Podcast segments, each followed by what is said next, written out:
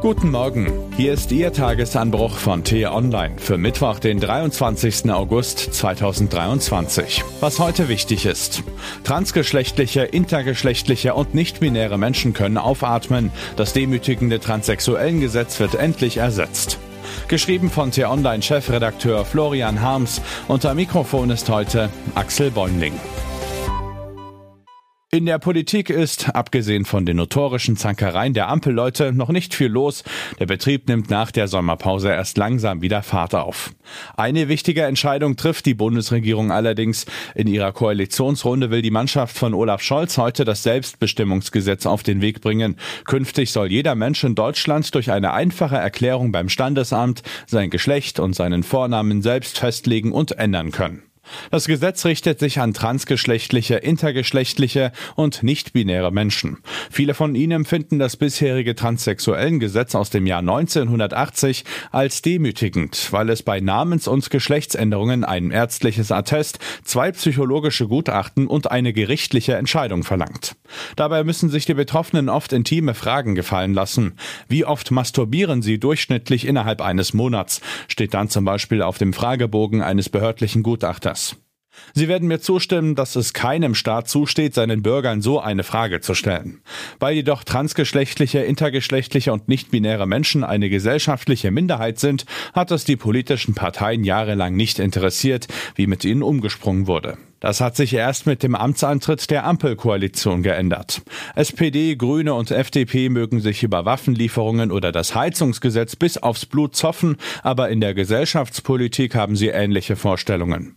Grünen Familienministerin Lisa Paus und FDP-Justizminister Marco Buschmann haben das Selbstbestimmungsgesetz ausgearbeitet. SPD-Innenministerin Nancy Faeser hat an den Formulierungen gefeilt, damit es nicht von Kriminellen missbraucht werden kann. Nun will das Kabinett den Entwurf durchwinken und in den Bundestag bringen. Prompt hagelt es scharfe Kritik vom rechten Rand. CSU-Mann Alexander Dobrindt schmäht das Ideologiegesetz der Arroganzampel und wettert, die Idee, sein Geschlecht jedes Jahr neu selbst bestimmen zu können, kann man nur als eine Geschichte aus dem Tollhaus bezeichnen. Das Gesetz sei irrsinnig und gefährlich, keift auch Martin Reichhardt aus dem Bundesvorstand der AfD. Kinder und Jugendliche werden schutzlos der Translobby ausgeliefert.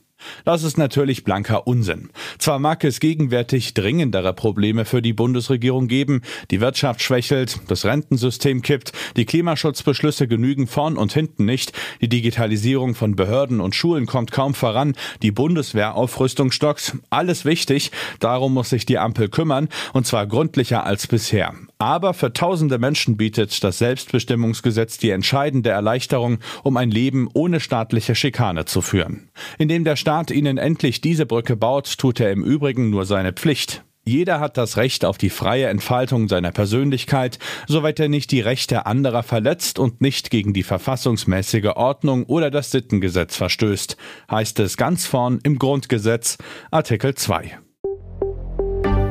Was heute wichtig ist. Finden Sie den Fußball derzeit auch langweilig? Wie gut, dass es Leichtathleten gibt. Die messen sich gerade bei der Weltmeisterschaft in Budapest. Heute stehen mehrere Entscheidungen an. Um 19.30 Uhr im Stabhochsprung der Frauen, ab 21.15 Uhr im 1500 Meter Lauf der Männer, im 400 Meter Lauf der Frauen und im 400 Meter Hürdenlauf der Männer. In Amerika startet der Wahlkampf. In der ersten Primary Debate diskutieren die Kandidaten der Republikaner heute, wer mit welchen Ideen den demokratischen Präsidenten Joe Biden aus dem Weißen Haus vertreiben will.